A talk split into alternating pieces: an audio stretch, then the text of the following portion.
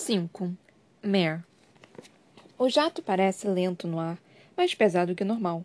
Balanço contra o equipamento de segurança de olhos fechados. A movimentação da aeronave e, e o zumbido reconfortante da eletricidade me deixam sonolenta. O motor trabalha com tranquilidade, apesar do peso extra. Mais carga. O jato está lotado dos espólios de Corvium, munição, pistolas, explosivos, armas de todo tipo uniformes militares, rações, combustível, baterias, até cadastros. Metade vai para Piedmont agora e o resto está em outro jato que segue para as montanhas de Davidson. Montfort e a Guarda Escarlate não são de desperdiçar. Fizeram a mesma coisa depois do ataque de Whitefire, pegando tudo o que podiam do palácio, apesar do tempo tão limitado, principalmente dinheiro retirado do tesouro depois que ficou claro que Maven estava longe do nosso alcance. Aconteceu em Piedmont também. É por isso que a base do sul parece vazia, tanto os alojamentos quanto os prédios administrativos que antes deviam reunir grandes conselhos de guerra. Nada de quadros, nada de estátuas, nada de louças ou talheres refinados. Nenhuma das convenções que os prateados tanto prezam. Nada além do necessário. O resto é desmatelado, vendido, reutilizado. Guerras não são baratas. Só podemos manter o que tem utilidade. Por isso Corvium desmorona atrás de nós, porque não é mais útil. Davidson argumentou que deixar uma tropa, uma tropa seria tolice, um desperdício. A cidade fortaleza foi construída para conduzir ao gargalo soldados que lutariam contra Lakeland. Com a guerra terminada, perdeu seu propósito. Não há rio para proteger, nem recursos estratégicos. É só mais uma das muitas estradas que levam a Lakeland. Corvium se tornou pouco mais que uma distração, e, embora a cidade fosse nossa, ficava nas profundezas do território de Maven, perto demais da fronteira. O exército de Lakeland poderia invadi-la sem aviso, ou o próprio rei poderia retornar com força total. Talvez ganhássemos de novo, mas à custa de outras mortes. Em troca de pouco mais que alguns muros no meio do nada. Os prateados se opuseram. Claro, Acho que devem fazer um juramento de sangue de que vão discordar de tudo o que os vermelhos dizem. Annabel deixou seu ponto de vista claro. Todos aqueles mortos, todo sangue derramado nesses muros, e vocês querem desistir da cidade? Pareceríamos tolos, ela zombou, olhando feio de outro lado da câmara do conselho. A velha mulher encarava Davidson como se ele tivesse duas cabeças. Cal deve sua primeira vitória. Sua bandeira foi hasteada. Não vejo nenhuma bandeira. Fala interrompeu, seca como um osso. Annabel a ignorou. Ela seguia em frente, parecendo capaz de destruir a mesa sob seus dedos. Cal se manteve em silêncio ao seu lado, com os olhos em chamas enquanto encarava as próprias mãos. Vamos parecer fracos se abandonarmos a cidade, a velha rainha disse. Me, me importo muito pouco com as aparências, majestade. Prefiro me concentrar no estado real das coisas. Davidson respondeu. Fique à vontade para deixar uma tropa aqui para manter o controle de Corvin, mas nenhum soldado de Montfort ou da Guarda Escalate vai ficar. Aquilo fez retorcer os lábios, mas qualquer resposta que tivesse morreu em sua garganta. Annabel não tinha nenhuma intenção de desperdiçar soldados próprios daquela maneira. Ela voltou a se acomodar no assento e tirou os olhos de Davidson, voltando-os para Volossamos. Mas ele tampouco cederia seus soldados e manteve-se em silêncio. Se é para deixar a cidade, vamos deixá-la em ruínas. Tibéria cerrou os punhos sobre a mesa. Lembro disso claramente. Dos nós de seus dedos brancos de tão apertados. Ainda havia sujeira sob suas unhas e provavelmente sangue também. Foquei nas suas mãos para não ter que encarar seu rosto. Era fácil demais ler suas emoções e eu ainda não queria nenhum contato com elas. Contingentes especiais de cada exército. Ele continuou. Oblívio de Larolan, gravitrons e bombardeios sanguinovos qualquer um que possa causar destruição, despojar a cidade de seus recursos, depois transformá-la em cinzas e inundar o que tiver sobrado. Não podemos deixar nada que Maven ou Lakeland possam usar. Ele não levantou os olhos enquanto falava, incapaz de encarar quem quer que fosse. Deve ter sido difícil ordenar a destruição de uma de suas cidades. Um lugar que Cal conhecia, que seu pai havia protegido, e seu avô antes dele. Tibérias valoriza o dever e a tradição, e os dois Dois ideais estão gravados em seus ossos. Mas não tive pena dele. E tenho ainda menos agora, enquanto avançamos na direção de Piedmont. Corvin não era nada além do portão para um cemitério de vermelhos. Fico feliz que tenha sido destruído. Mesmo assim, sinto um desconforto na boca do estômago. De olhos fechados, ainda vejo Covium queimando, as paredes desmoronando, laceradas por rajadas de explosivos, os prédios indo ao chão pela manipulação da gravidade, os portões de metal retorcidos. A fumaça corre pelas ruas. Ela, uma elétrica como eu, criou uma tempestade para derrubar a torre principal, seus trovões azuis furiosos quebrando a pedra. Linfoides de Montfort, sangue novos muito poderosos, usaram os córregos mais próximos e até um rio para varrer os destroços até um lago distante. Nada de Corve me escapou. Uma parte até afundou, com o colapso dos túneis sob a cidade. O resto foi deixado em alerta, como antigos monólitos que sofreram a ação de milhares de anos e não poucas horas. Quantas cidades vão ter esse mesmo destino? Primeiro, penso em palafitas. Faz quase um ano que não vejo o lugar onde cresci. Desde que meu nome era Marina e me vi no deck de um navio real observando as margens do rio capital com um fantasma ao meu lado. Elara estava viva naquela época, e o rei também. Eles me forçaram a olhar quando passamos pelo meu vilarejo, onde o povo estava reunido à beira d'água por causa da ameaça declarada do açoite e da prisão. Minha família também estava lá. Me concentrei em seus rostos, não no lugar. Plafitas nunca foi meu lar. Minha família é. Eu ligaria se o vilarejo desaparecesse agora? Se ninguém se, se machucasse, mas as casas, o mercado, a escola, a arena, se tudo fosse destruído? Alvo do fogo, de enchentes ou simplesmente sumisse? Não sei dizer. Mas certamente lugares que deveriam se juntar às ruínas de Covium, no meio àqueles que quero destruir a maldição dos. Cidade Cinzenta, Cidade Alegre, Cidade Nova, e todas outras com elas. As favelas dos técnicos me lembram de Cameron. Ela dorme na minha frente, restrita pelos cintos de contenção. Sua cabeça pende, seu ronco é quase indistinguível do barulho do motor. Sua tatuagem se insinua por baixo da gola, tinta preta contra a pele marrom escura, sua profissão, ou melhor, sua prisão, foi marcada nela há muito tempo. Só vi uma cidade de técnicos à distância, e lembrança ainda me traz náuseas. Nem posso imaginar como é crescer em uma, condenada a uma vida em meio à fumaça. As favelas vermelhas precisam acabar.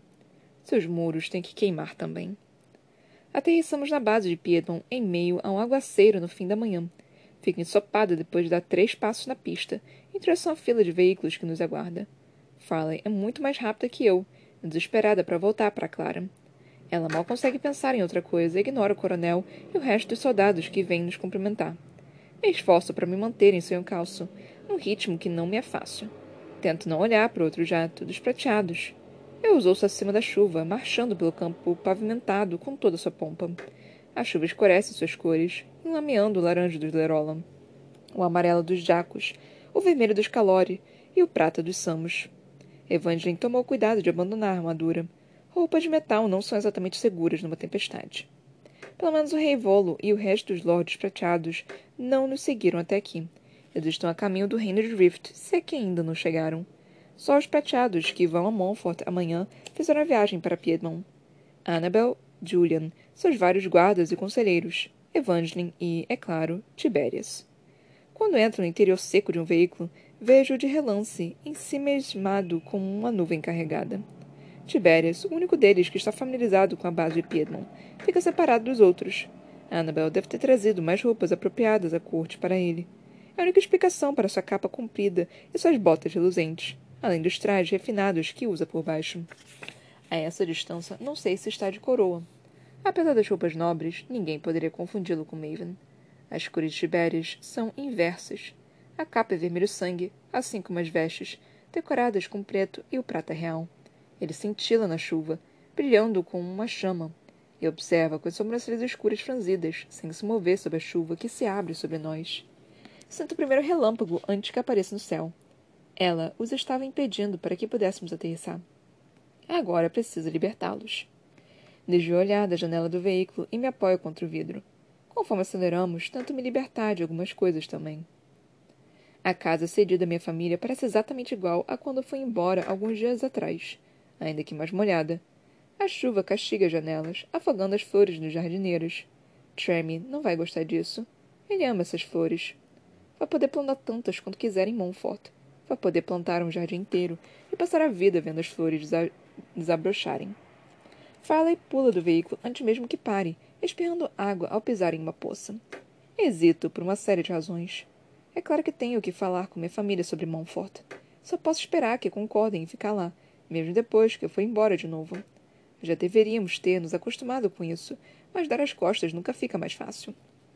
Eles não podem me pedir fazê-lo. E eu.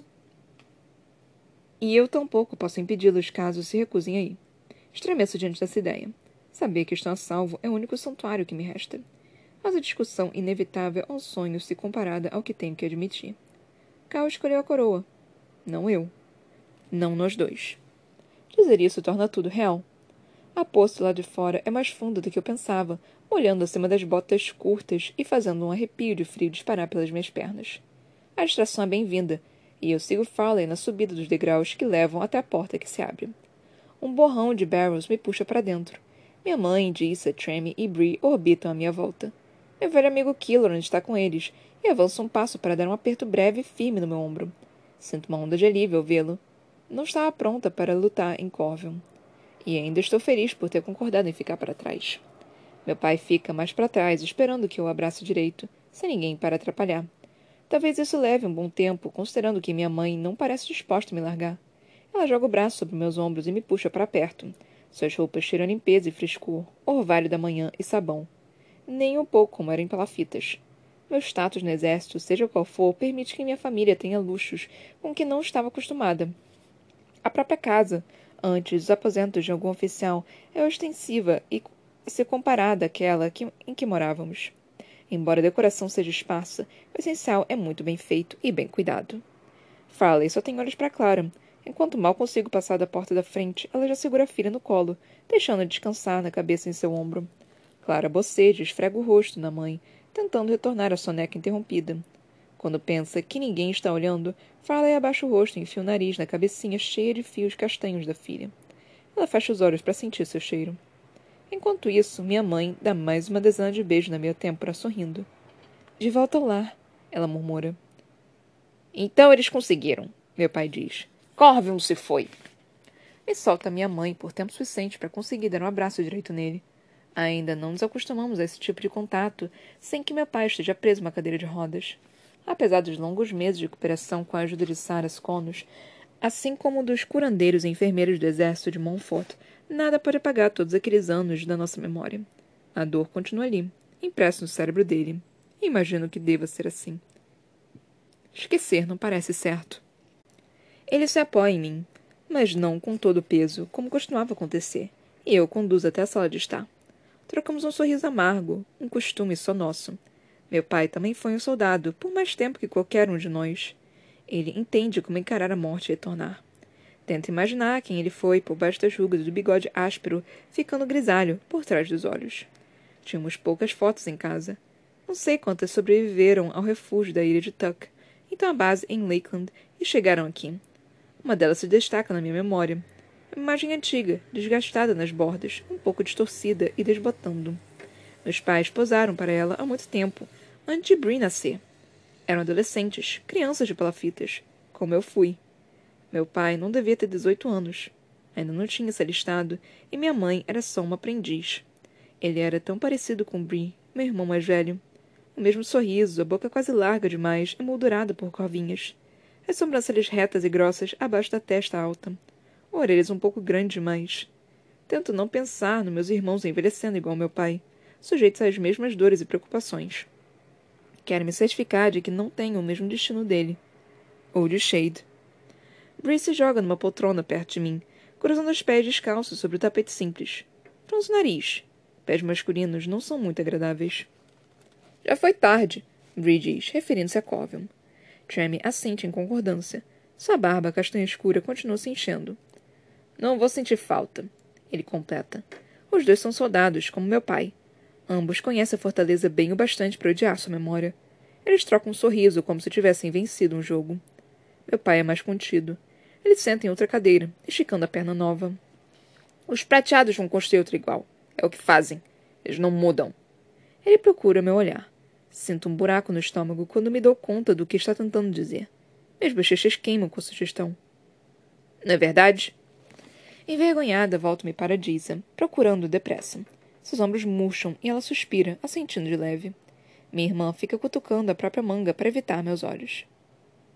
Então vocês já sabem, digo, com a voz vazia e sem emoção. Não tudo, ela diz. Seus olhos se voltam para Killorn, e eu posso apostar que foi ele quem deu a notícia, deixando de fora as partes mais dolorosas da minha mensagem de ontem à noite. Nervosa, Dissa enrola uma mecha de cabelo no dedo. O vermelho escuro dos fios brilha. Mas o bastante para concluir o resto. Algo sobre outra rainha, um novo rei Montfort, claro. Sempre Montfort. Killorn retorce os lábios apertados. Passa a mão pelo cabelo loiro desgrenhado, espelhando o desconforto de Jason. Também sente raiva. Ela vem à tona, acendendo seus olhos verdes. Não consigo acreditar que ele disse sim. Só consigo sentir. Covarde. Que não solta, cerrando os punhos. Covarde idiota. Inútil. Bastardo mimado. Ele vai quebrar a cara dele. Eu ajudo, diz a murmura. Ninguém os repreende. Nem mesmo eu, embora Killorn certamente espere isso. Ele olha para mim, surpreso com meu silêncio. Sustento seu olhar, tentando falar sem dizer o nome do meu irmão. Chase deu a vida pela causa, e Tibérias não consegue nem abrir mão da coroa. Fico pensando se Killorn sabe que meu coração está partido. Provavelmente sim. Foi essa a sensação de quando afastei Killorn, quando disse que não sentia o mesmo, que não estava disposto a dar o que ele queria. Só era branda, sentindo pena. Espero que Killorn não conheça essa sensação. Espero que não tenha lhe causado tanta dor assim. Você simplesmente não consegue me amar, ele disse uma vez. Agora eu queria que não fosse verdade. Queria poder salvar nós dois dessa agonia. Fico feliz quando minha mãe coloca a mão em meu braço. É um toque leve, mas suficiente para me guiar até o sofá. Ela não diz nada sobre o príncipe Calori, e o olhar que lança para a sala toda passa recado. Já chega. Recebemos sua mensagem, ela diz, um pouco alto e claro demais para forçar a mudança de assunto. Daquele outro sangue novo, de barba, Tahir, disse Ajuda, enquanto senta ao meu lado. Kilon se coloca atrás de nós. Você decidiu nos realocar. Ainda que queira mudança, não deixe notar seu tom cortante. Minha irmã pisca para mim, com uma sobrancelha erguida. Suspiro alto. Bom, não posso tomar essa decisão por vocês. Mas se quiserem ir, tem lugar para todos. O primeiro-ministro disse que seriam recebidos de braços abertos. E os outros? Charm pergunta. Ele estreita os olhos enquanto se apoia no braço da poltrona de Brie. Não somos os únicos que foram mandados para cá. Ele leva uma cotovelada nas costelas e se dobra enquanto Brie dá risada. Está pensando naquela escrevante? A de cabelo cacheado? Qual é o nome dela mesmo? Não. Charme resmunga de volta, com as bochechas ficando vermelhas embaixo da barba. Brie faz menção de apontar para seu rosto corado, mas leva um tapa. Meus irmãos têm certa propensão a agir como crianças. Isso sempre me irritou, mas agora não mais. A normalidade deles me agrada. Vai levar um tempo. Só posso dar de ombros. Mas para nós, disse a resmunga alto. Ela joga a cabeça para trás desesperada. Para você, Mare. Não somos tolos de pensar que o líder da República quer fazer um favor pra gente. O que vai ter em troca? Com seus dedos ligeiros, ela pega minha mão e aperta. O que vai dar a ele em troca? Davidson não é prateado, digo. Estou disposta a dar o que ele quer. E quando vai poder parar de dar o que os outros querem? Ela retruca. Quando morrer? Quando terminar como Shade? O nome faz todo mundo ficar em silêncio.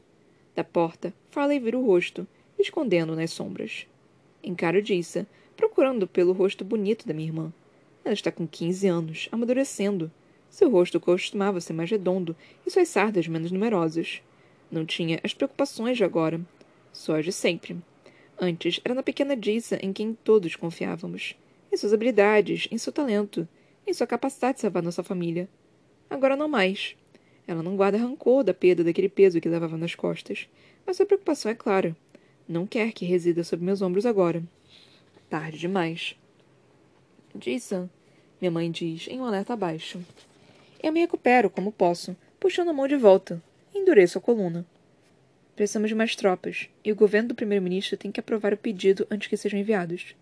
Vou ajudar a apresentar nossa colisão, mostrando a eles quem somos. Só preciso fazer uma defesa convincente da guerra contra North e Lakeland. Minha irmã não cede. Sei que você discursa bem, mas nem tanto. Não, mas sou o ponto em comum, digo, dançando em torno da verdade. Entre a guarda escalate, a cor de prateado, sangue novos e os vermelhos. Pelo menos não estou mentindo.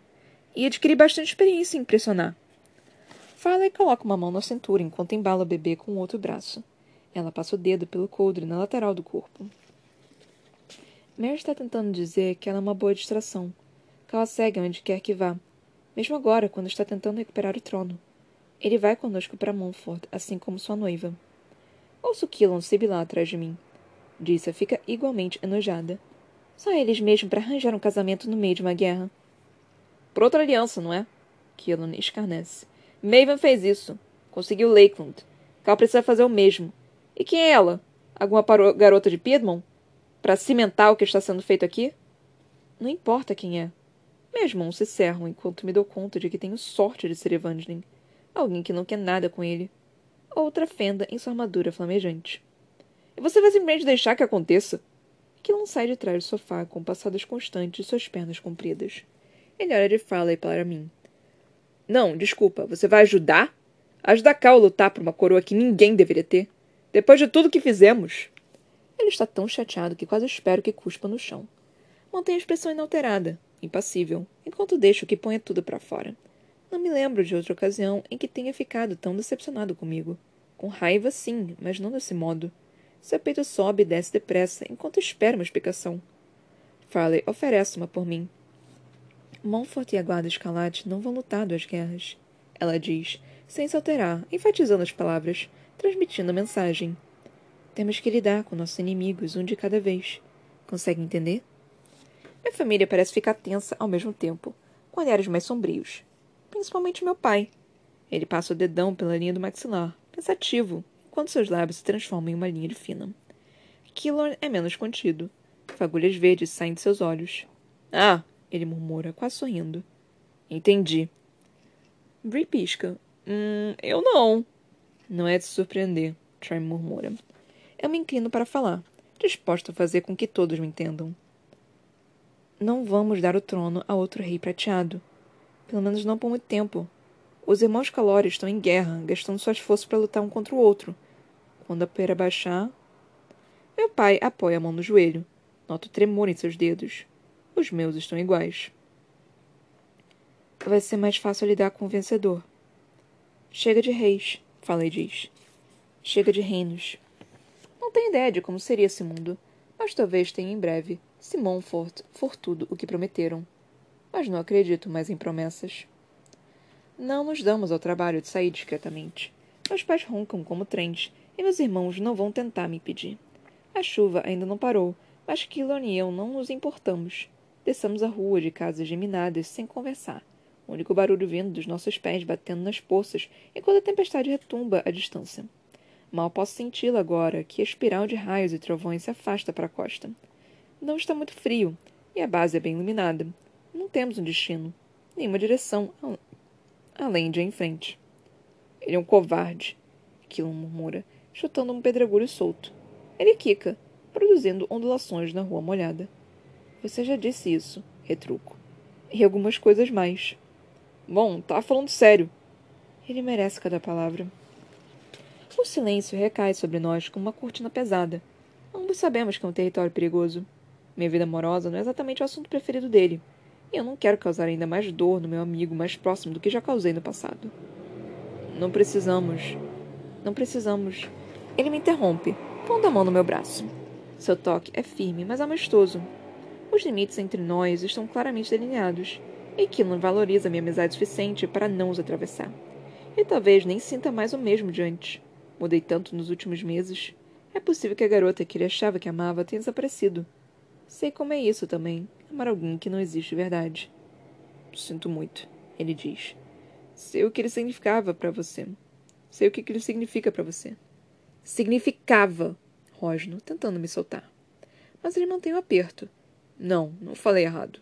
Ele não significa algo para você, mesmo que não queira admitir.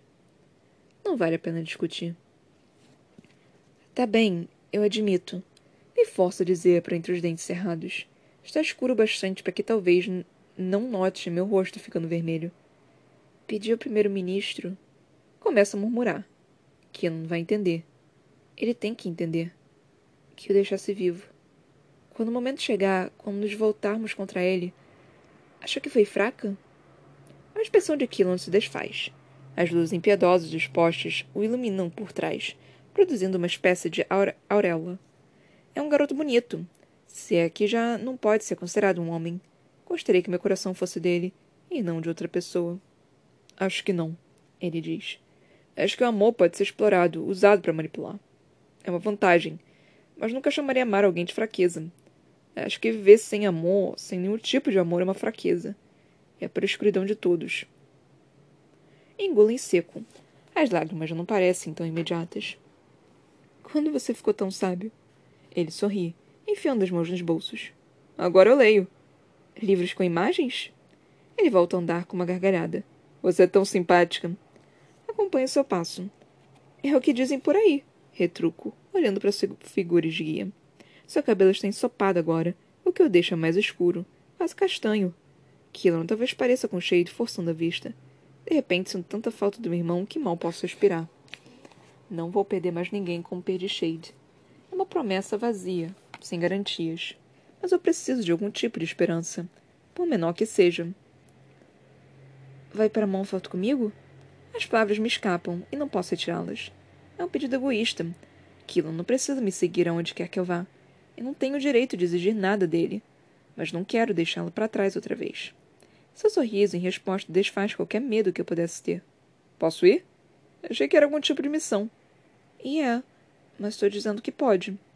Porque é seguro, ele diz, olhando de Sloslyle. Aperta os lábios, procurando uma resposta que vá aceitar. Sim, é seguro. Ou o mais próximo de seguro possível. Não é errado querer mantê-lo longe do perigo. Killan faz uma carícia no meu braço. Eu entendo, ele continua. Olha, não acho que vou imundar uma cidade ou derrubar aviões do céu. Sei das minhas limitações e quantas têm em comparação com o restante de vocês. O fato de não poder matar alguém com um estalar de dedos não significa que é menos importante do que os outros. Dispara de volta, quase eletrificada com indignação repentina. Queria poder listar todas as qualidades incríveis de Killorn, tudo que o torna importante. Sua expressão fica azeda. Não precisa me lembrar, Pega o seu braço, enfiando as unhas no tecido molhado. Ele não para de andar. Estou falando sério, Killorn, insisto. Você vai comigo? Tenho que ver minha agenda. Dá uma cotovelada em suas costelas. Ele se afasta com uma careta exagerada. Não faz isso. Sabe que eu sou mais delicado que um pêssego. Dou mais uma cotovelada nele para que aprenda. E rimos tão alto quanto ousamos. Seguimos em frente, caindo em silêncio fácil. Dessa vez, não é tenso. Minhas preocupações de sempre se esvaem, ou pelo menos se retraem por um bom tempo. Killan também é meu lar, tanto quanto minha família. Sua presença é uma bolha no tempo, um lugar onde podemos existir sem maiores consequências, sem nada antes nem nada depois. No fim da rua, uma figura se materializa na chuva em meio à escuridão e à luz. Reconheço a silhueta antes que meu corpo tenha tempo de reagir. Julian. O prateado desajeitado hesita nos ver. Dura apenas um segundo, mas é o bastante para que eu saiba. Ele escolheu um lado, e não é o meu. O frio se espalha pelo meu corpo inteiro, dos pés à cabeça. Até Julian. Killan me cutuca conforme ele se aproxima. Posso voltar, ele sussurra. Olho para Killan brevemente, tentando tirar minhas forças dele. Não, por favor. Sua testa se franze em preocupação, mas ele só sente leve. O antigo tutor usa vestes longas apesar da chuva, ele tenta torcer as dobras de tecido amarelo desgastado. Não adianta. A chuva continua caindo forte, alisando seus leves cachos grisalhos. Achei que fosse encontrar você em casa. Ele fala por cima do barulho do aguaceiro. Bom, sinceramente, estava esperando que estivesse indisposta, de modo que só precisávamos fazer isso pela manhã. E não nesse inferno molhado. Julian sacode a cabeça como um cachorro, então tira o cabelo dos olhos. Diga o que veio dizer, Julian, Cruzo os braços. A temperatura cai conforme a noite avança. Quase sinto um calafrio, ainda que esteja na abafada Piedmont. Julia não responde. Seus olhos vão para Killon e ele levanta uma sobrancelha em um questionamento silencioso. Tudo bem, digo, respondendo antes que diga qualquer coisa. É melhor falar antes que a gente se afogue aqui. Meu tom endurece, assim como o de Julian. Ele não é bobo. Sua expressão se desfaz ao ler a decepção estampada na minha cara. Sei que se sente abandonada. Ele começa, escolhendo suas palavras com cuidado enlouquecedor. Não consigo evitar me eriçar. Você tem os fatos. Não vou ouvir um sermão sobre o que tenho ou não o direito de sentir. Ele só pisca, aceitando minha resposta. Então faz uma pausa, longa bastante, para que uma gota de chuva role para o seu nariz, reto. Faz isso para me avaliar, me medir, me estudar. Pela primeira vez, seus modos tranquilos me fazem querer pegá-la pelos ombros e sacudi-la até arrancar palavras impossíveis. Muito bem, ele diz, com a voz baixa e ferida. Então, me atendo aos fatos. Ou ao que logo será a história, ainda vou acompanhar meu sobrinho em sua jornada ao oeste. Gostaria de ver a República Livre com meus próprios olhos. E acho que posso ser útil a Kaula. Julian faz menção de dar um passo à frente, aproximando-se de mim, mas volta atrás e mantém distância. Tibérias tem algum interesse secreto em história que desconheço? Zombo, as palavras saindo mais duras que o normal. Ele parece arrasado. Isso está muito claro. Mal consegue me olhar nos olhos. A chuva faz seu cabelo grudar na testa, se acumula em seus cílios, cutuca-o de leve. De alguma forma suaviza, como se levasse embora os dias. Julian parece mais novo do que quando o conheci, quase um ano atrás. Menos seguro de si. Cheio de preocupações e dúvidas. Não, ele admite. Embora eu normalmente encoraje meu sobrinho a obter o máximo possível de conhecimento, há algumas coisas que eu gostaria de manter longe dele. Há algumas pedras que ele não deveria perder o tempo tentando revirar. Levanta uma sobrancelha. O que quer dizer com isso? Julian franza a testa. Imagino que tenha mencionado suas esperanças relativas a Maven. Antes. Antes de escolher a coroa em meu lugar. Sim, sussurro, me sentindo pequena. Ele acredita que pode haver alguma maneira de consertar o irmão. Curar as feridas abertas por Elara Merandos. Julian balança a cabeça devagar. Mas não se pode completar um quebra-cabeça com peças faltando, ou remontar um painel de vidro estilhaçado. Meu estômago se contorce com o que já sei, que vi em primeira mão. É impossível. Julie nascente. É impossível e uma esperança vã. Uma busca fadada ao fracasso desde o princípio e que só pode partir o coração do garoto. O que faz você pensar que ainda me importa com o coração dele? Desdenho, sentindo o sabor amargo daquela mentira. Julian dá um passo cuidadoso para frente. Não seja tão dura com ele, murmura. Respondo sem nem piscar. Como ousa me dizer isso? Mare, você lembra o que encontrou naqueles livros? Ele pergunta, enrolando-se nas próprias vestes. Sua voz assim um tom de súplica. Recorda as palavras? Estremeço, e não por causa da chuva. Não fomos escolhidos, mas amaldiçoados. Sim, ele retruca, assentindo com fervor. Me lembro de suas aulas e me preparo para uma lição. Não é um conceito novo, Mer. Homens e mulheres se sentem assim, em alguma medida, há milhares de anos. Escolhidos ou amaldiçoados, destinados ou condenados desde a alvorada da razão, suspeito, muito antes de prateados, vermelhos ou qualquer tipo de habilidade. Sabia que reis, políticos e governantes em geral costumavam acreditar que eram abençoados pelos deuses? Obrigados a ocupar seu lugar no mundo? Muitos se imaginavam escolhidos, mas alguns poucos viam esse dever como uma maldição. Ao meu lado, Kilorn bufa abaixo em escárnio. Sou mais óbvia, revirando os olhos para Julian. Quando me movo, uma gota de água rola para dentro da minha roupa, percorrendo a extensão da minha coluna. Cerra os punhos para impedir um calafrio. Está dizendo que seu sobrinho foi amaldiçoado com a coroa? Desdenho. O Julian endurece e sinto uma pontada de arrependimento por ser tão insensível. Ele balança a cabeça para mim, como se eu fosse uma criança que devesse ser repreendida. Forçado a escolher entre a mulher que ama e o que acha que é certo? O que acha que deve fazer, considerando tudo que sempre lhe ensinaram? Do que mais você chamaria? Eu chamaria de uma escolha fácil, Kilon grune. Morda a parte interna da bochecha com força, tentando segurar uma dezena de respostas mal educadas. Você realmente veio aqui para defender o que ele fez? Porque não estou no clima para isso. É claro que não, Mare. June responde. Vim para explicar, se possível. Meu estômago se contorce diante da ideia de Julian, entre todas as pessoas, me explicando os sentimentos de seu sobrinho, com suas secações e ruminações. Poderia reduzir tudo à mera ciência, uma equação demonstrando que a coroa e eu não somos iguais às olhos do príncipe? Não posso suportar. Poupe fôlego, Julian. Solto. Pode voltar ao seu rei. Fique ao lado dele. Eu encaro abertamente, para que saiba que não estou mentindo. Mantenho-o a salvo. Ele recebe minhas palavras pelo que são. A única coisa que posso fazer. Julian Jacos faz uma mesura. Ele arrasta as vestes ensopadas no chão em uma tentativa de ser educado. Por um segundo, é como se estivéssemos de volta a Somerton, só nós dois em uma sala de aula repleta de livros. Naquela época, eu vivia amedrontada, forçado a me passar por outra pessoa. Julian era um dos meus únicos refúgios no palácio, ao lado de Cal e Maven, meus únicos santuários. Os irmãos Calori se foram, e acho que Julian também. Vou fazer isso, Mare, ele me diz, dando a minha vida se necessário. Espero que não chegue a isso. Eu também. Nossas palavras são um aviso um para o outro. Seu tom é de adeus. Brie mantém os olhos fechados o voo inteiro, não para dormir. Ele só odeia mesmo voar, tanto que mal consegue olhar para os próprios pés, quanto mais através da janela. Ele nem responde às leves provocações de Tremi e Jissa.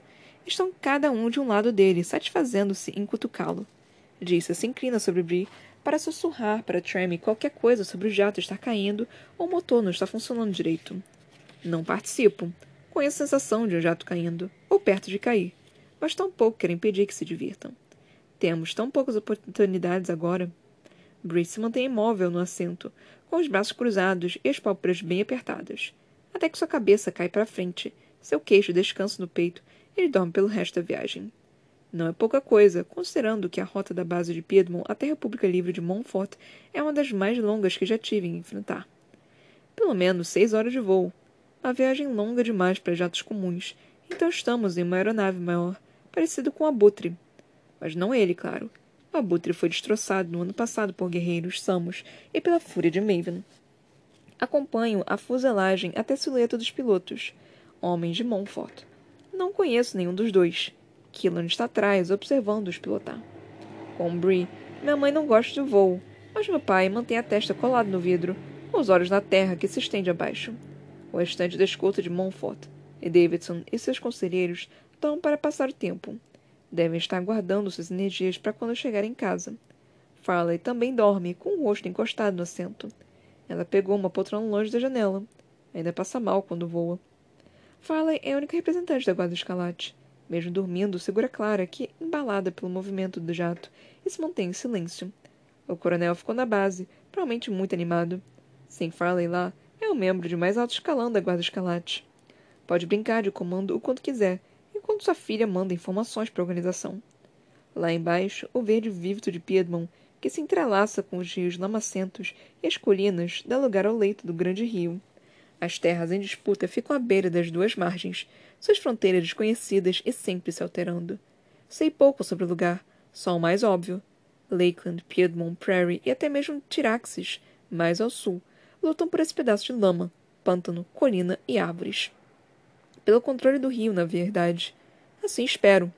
Os prateados lutam a troco de nada na maior parte do tempo, derramando sangue vermelho por menos que lixo. Eles controlam essa terra também, mas não com tanta firmeza quanto fazem em Norta e Lakeland. Continuamos voando para oeste, acima das planícies e das leves colinas de Prairie. Alguns campos são cultivados. O trigo brota em ondas douradas, alternando com fileiras infinitas de milho. O resto parece paisagem aberta, marcada por uma floresta ou lago ocasional. Que eu saiba, Prairie não tem reis, rainhas, príncipes ou princesas. Seus lords governam graças ao poder, não ao sangue. Quando um pai cai, seu filho nem sempre fica no lugar. É outro país que eu nunca achei que veria, mas aqui estou, olhando-o de cima. Nunca se dissipa a estranha sensação borbulhante que divide quem fui e quem sou agora. Uma garota de palafitas, familiarizada com o lodo, presa em um lugar tão pequeno até ser condenada ao exército. Meu futuro era tão vazio na época, mas será que era mais fácil que isso? Sinto-me distanciado daquela vida, a um milhão de quilômetros, mil anos atrás. Julia não está no jato, ou ficaria tentada a perguntar sobre os países que sobrevoamos. Ele está no avião com listas amarelas de Lares, com os outros representantes da Casa Calori e Samos, além de seus guardas. Sem mencionar a bagagem. Aparentemente, um futuro rei e uma princesa precisam de muitas roupas. Eles seguem atrás de nós, visíveis pelas janelas da esquerda, suas asas metálicas brilhando enquanto perseguimos o sol. Ela me contou que tinha ido a Prairie para Montfort, de Sandilis, das terras dos saqueadores, mais termos que não compreendo em sua totalidade. Ela não está aqui para explicar. Ficou na base de Piedmont com Raf. Titan é o único elétrico que veio com a gente. Além de mim, claro. Ele nasceu em Montfort. Suspeito que tenha família a visitar. E amigos também. Está sentado nos fundos do jato, espalhado em dois assentos, com o nariz enfiado em um livro esfarrapado. Titan sente meu olhar e me encara por um breve segundo. Então pisca com seus olhos cinzentos e calculistas. Fico pensando se ele consegue sentir os leves pulsos da eletricidade do meu cérebro. Será que sabe o que cada um significa?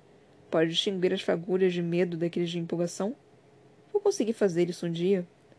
Não conheço os limites das minhas próprias habilidades. Os sangue novos que conheci e ajudei a treinar podem dizer o mesmo, mas talvez não os de Montfort. Talvez eles compreendam o que somos e o quanto podemos fazer. A próxima coisa que noto é alguém tocando meu braço e me tirando do meu sono inquieto. Meu pai aponta para a janela circular entre nós, a parede curva atrás dos assentos. Nunca achei que veria algo assim, ele diz, batendo no vidro grosso. O que é? Pergunto, me ajeitando na poltrona. Ele solta a fivela do meu cinto para que eu possa virar para olhar. Já vi montanhas antes, em Great Woods, no furo. Cadeias verdes que ganhavam o tom avermelhado do outono e depois pendiam as folhas no frio estéreo do inverno em Rift, onde serras aglomeradas avançavam até se perder de vista, subindo e descendo como ondas. Em Piedmont, nas profundezas do interior, suas elevações passando azul e roxo no horizonte. Visto pelas janelas de um jato, todas elas eram parte da Alácias, a longa cadeia das antigas montanhas que iam de norte ao interior de Piedmont. Mas nunca vi nada como as montanhas à minha frente. Nem acho que possam ser chamadas montanhas. Meu queixo cai. Meus olhos ficam grudados no horizonte enquanto o jato faz uma curva em direção ao norte. O terreno plano de Prairie tem um fim abrupto, quando a fronteira oeste é barrada por uma vasta parede de montanhas, maior que qualquer outra coisa que já vi. Os picos se erguem com pontas de faca, afiados demais, altos demais. Fileiras atrás de fileiras de dentes gigantescos. Alguns cumes não têm vegetação, como se árvores nem pudessem crescer ali. Alguns, mais ao longe, estão manchadas de branco. Neve, ainda que seja verão. Respiro fundo, trêmula. Para que tipo de país viemos? Será que prateados e rubros reinam tão absolutos com uma força capaz de construir uma paisagem tão impressionante? As montanhas me deixam com medo, mas também um pouco animada. Mesmo do alto, este lugar parece diferente. A República Livre de Montfort desperta algo em meu sangue e em meus ossos. Ao meu lado, meu pai põe a mão no vidro, seus dedos passam pelos contornos das montanhas, traçando os picos. É lindo, ele murmura, tão baixo que só eu ouço. E espero que este lugar seja bom conosco. É cruel dar esperanças quando não há nenhuma. Meu pai disse isso uma vez, à sombra de uma casa de palafita. Ele estava sentado em uma cadeira, sem uma perna. Eu costumava pensar que ele estava despedaçado. Agora sei a verdade. Meu pai está tão inteiro quanto o restante de nós. E sempre esteve. Só queria nos proteger da dor de desejar o que não podíamos ter, de futuros que não nos seriam permitidos. Mas nossos destinos foram bem diferentes. E parece que meu pai mudou junto. Agora pode ter esperança. Respirando fundo, sinto mesmo. Mesmo depois de Maven, dos longos meses de cárcere, de toda a morte e destruição que vi ou causei, do meu coração partido que ainda sangra dentro de mim, do medo sem fim pelas pessoas que amo e pelas pessoas que quero salvar tudo permanece com um peso constante, mas não vou deixar que me afogue. Também posso ter esperanças.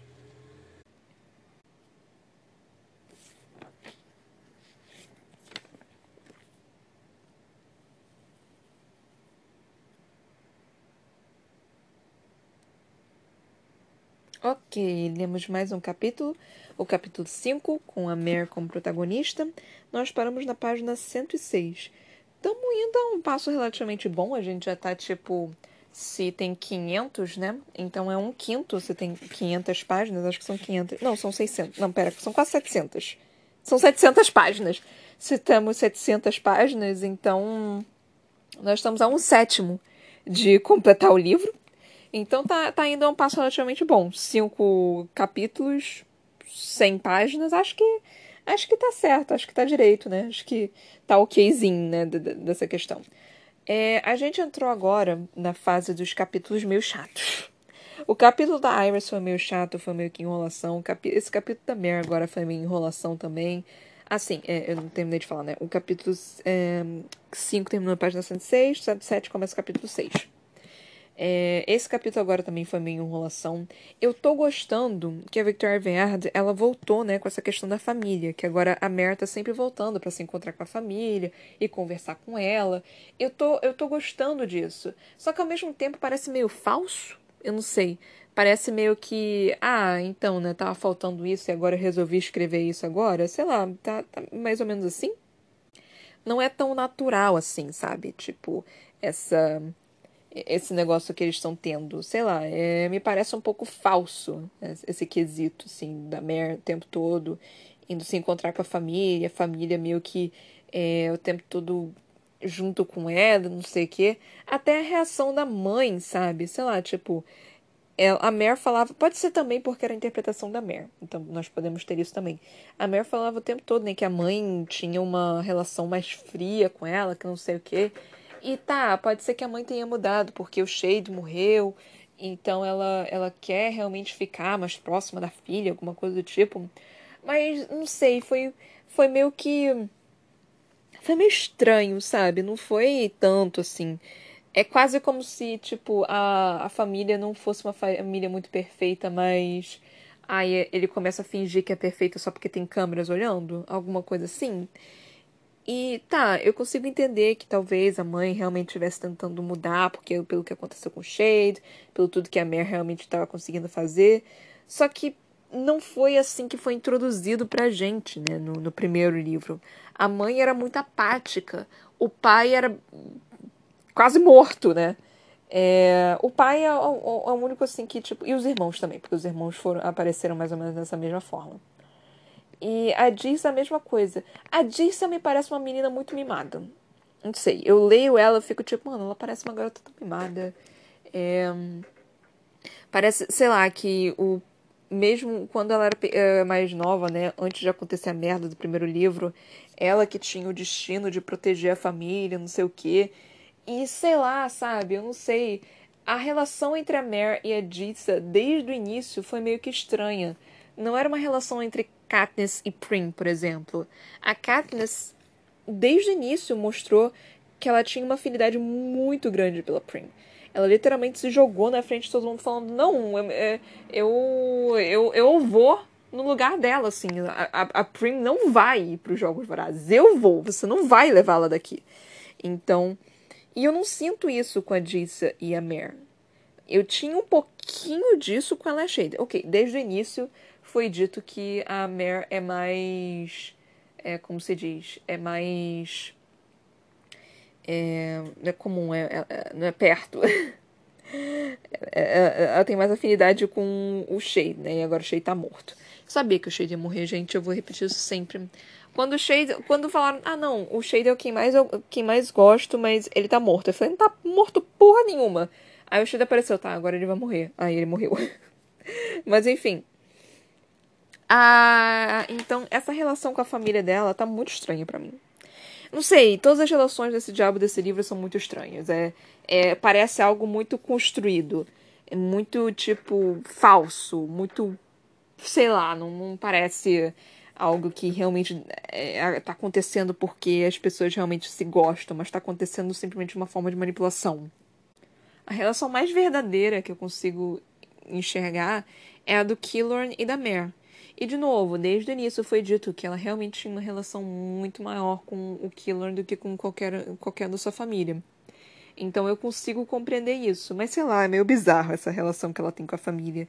É, é, é, é muito falsificada agora que, que tá tendo, sabe? Ela literalmente tinha esquecido completamente da família quando ela fugiu no segundo livro. E. Tá, eu consigo entender. Tipo, agora ela tá tentando é, ela fez uma merda no segundo livro e agora ela tá tentando realmente é, construir um negócio com eles agora nesse, nesses últimos dois livros. Então deu para ver essa construção, sabe? Mas ao mesmo tempo me parece tão falso. Tudo nesse livro parece tão falso, todas as relações me parecem tão falsas, parece que não tem absolutamente nada verdadeiro. Nem o romance da Cal, da Cal, do Cal com a Mary parece verdadeiro. É, cara, eu não, eu não consigo ver uma relação verdadeira. A única coisa que eu consigo ver que é verdadeiro é a Elane com a Evangeline, que me parece realmente que é uma quase uma obsessão. A, a Evangeline basicamente beija o chão onde a Elaine anda. É, a obsessão que o Maven sente pela Mare. Então nós temos isso também, que parece realmente verdadeiro, tipo. E é uma obsessão que ele não consegue compreender, então eu tenho uma certa pena dele por, por causa disso. E a amizade entre Killorn e Mare. são essas as relações que eu, que eu consigo olhar e falar, tipo, tá, isso daqui é real, isso daqui é verdadeiro, mesmo sendo distorcido e obscuro, esse daqui é. Eu consigo compreender isso, eu consigo aceitar isso. Mas, enfim. Esse capítulo não teve basicamente nada de interessante. Por isso que eu tô falando dessa, dessa questão das relações dos personagens, porque não teve absolutamente nada de interessante. É Teve.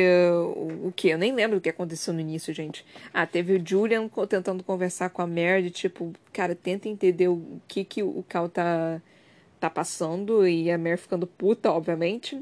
Teve a Mary indo falar com a família, e, assim, nada demais. É... Teve muita enrolação, basicamente, ela falando que Cal tá com roupas novas e agindo como um rei que ele deveria ser. É... Ah, e também teve a, o voo para Montfort, para a República de Montfort. E tipo, acho que tem muita coisa aqui que a Victoria Verde escreve, que ela descreve, né? Ela não, ela não escreve.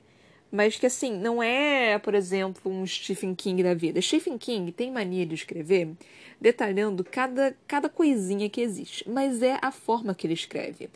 E por mais que seja chato quando você está lendo lá, você passa uma página inteira lendo de, da, do, do aquecimento que você utiliza pro hotel, você, você meio que sente que é o estilo dele, sabe?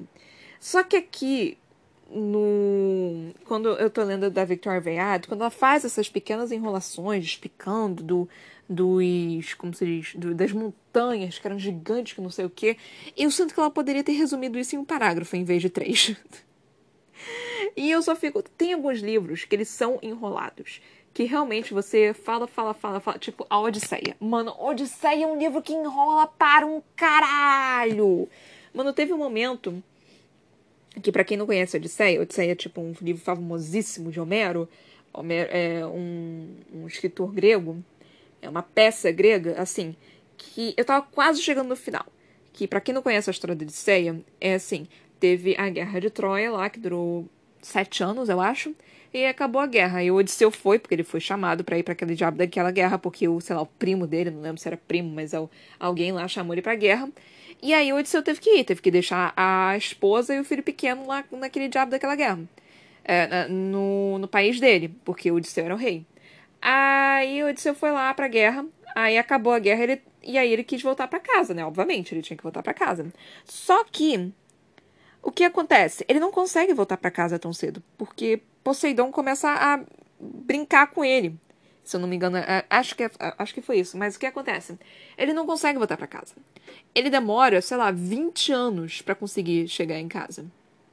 E ele passa por um bando de perrengue ele é, entra numa. Isso, tipo, isso nem exatamente é spoiler, porque, um, porque é, é um clássico mesmo, mas assim, ele passa por uma. pela ilha de Calypso, onde, tipo, um minuto é um ano lá. Ele passa pela ilha do, do Ciclope, onde ele perde a maioria dos homens. Então, assim, é, é, tem tempestades que, tipo, toda vez que ele tá perto da, de chegar em casa, acaba fazendo com que ele volte tudo de novo. Então ele passa por essa odisseia.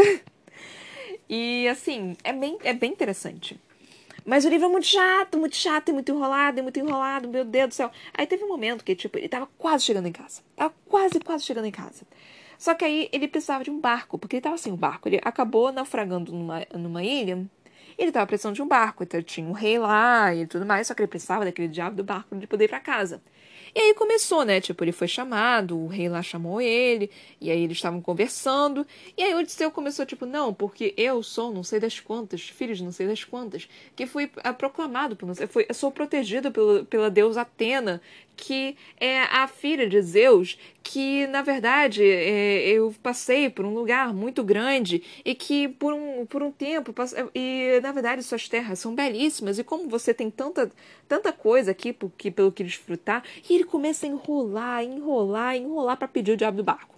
Ele não podia simplesmente falar, tipo, então, né, você pode me dar um barco assim? Porque eu tô há 20 anos longe de casa e eu quero poder ver minha esposa meu filho. Não! Ele começa a fazer essa, essa ladainha toda. E aí, acha que acabou? Não! O rei também começa a enrolar. Tipo, não, porque assim, porque eu sei que minhas terras são grandes, eu sei que minha filha é linda, e assim, minha família foi tá aqui há gerações, não sei o que. Mas conte-me, o que, que você pode me dar pelo, pelo barco? E aí ele começa a enrolar. Não, porque eu passei por muito tempo, porque eu demorei 20 anos, porque eu só quero ver meu filho, minha mulher, e eu só fico puta que me pariu. Sem brincadeira, foi pelo menos umas sete páginas disso, pra cara pedindo um barco foram pelo menos uns sete, umas sete páginas do Odisseu tentando pedir o barco pra, pro cara lá. E eu só fiquei, mano, é só o barco. E eu lendo aquela jossa, tipo, é só o barco, pelo amor de Deus, pra que tanto disso? Pra que tanta enrolação, pelo amor de Deus? Então tá desesperada lendo o livro. Eu, eu vou confessar uma coisa para vocês, que eu só lembro o que aconteceu no livro porque eu vi o filme antes porque eu não me lembro de absolutamente nada do livro. Tipo, eu lembro dessa parte do barco porque ele foi muito marcante para mim. Mas eu só sei o que acontece no livro porque eu vi o filme antes. Porque, honestamente, eu não lembro do livro nem um pouco. Foi chato pra cacete. E eu sou uma pessoa que faz grego. Eu faço letras grego. Isso é uma desonra para a minha família. Mas, enfim. Eu li! talvez eu devesse reler, né? Mas assim, talvez, talvez eu pudesse reler aqui, inclusive, né? Talvez eu conseguisse compreendê-lo melhor. Mas enfim, né? É... Então eu, eu senti mais ou menos que era. Mas eu compreendo, porque Homero é tipo caralhadas de anos antes de Cristo, sabe? É, é, é tradicional, é comum você ter isso, até porque é, não era exatamente escrita né, na época. Era eram peças de teatro que foram colocadas em pergaminhos. Então não era algo assim. E, e, e, era falado, né? Você não tinha essa tradição de escrever livros. Eventualmente foi colocar, foram as peças foram colocadas em teatro, foram colocadas em teatro, foram colocadas em livros, mas originalmente elas são peças de teatro. É, mas enfim. Aí basicamente é, o final do, do livro, né? não sei nem, nem porque eu fui falar isso, só, só quis falar mal do, do Odisseu. É, Aí o final do capítulo tá, tipo, a Mer querendo ter esperança sobre alguma coisa, tipo, de Montfort, alguma coisa assim. Ela, e ela falando assim, cara, eu não confio muito nesse povo, não. Eu só tô, tipo, eu também não confio, não, querida. Depois de tudo que a gente passou, eu não confio nem um pouco nesse povo, não. Eu tô realmente, tipo, não confio nem um pouco. Mas, enfim, né? A gente, a gente tem que tentar, né? A gente tem que ver o que, que vai dar. A gente. A gente tenta, né? É isso que a gente pode fazer. Então, é, é isso que eu tenho para falar nesse momento. É, espero que vocês tenham curtido, né? Eu espero que o livro comece a acelerar um pouquinho, porque pela, por essa enrolação toda que tá tendo, eu tô tipo, mano, esse livro não vai acabar. Esse, esse livro vai acabar de uma forma ruim. Esse livro não vai ter um fim bom, não. Então, estamos a um sétimo do livro lido, porque são 700 páginas, né? E a gente já chegou no 100. Então, é isso aí, gente. É, espero que vocês estejam gostando. Até a próxima, beijinhos e tchau, tchau.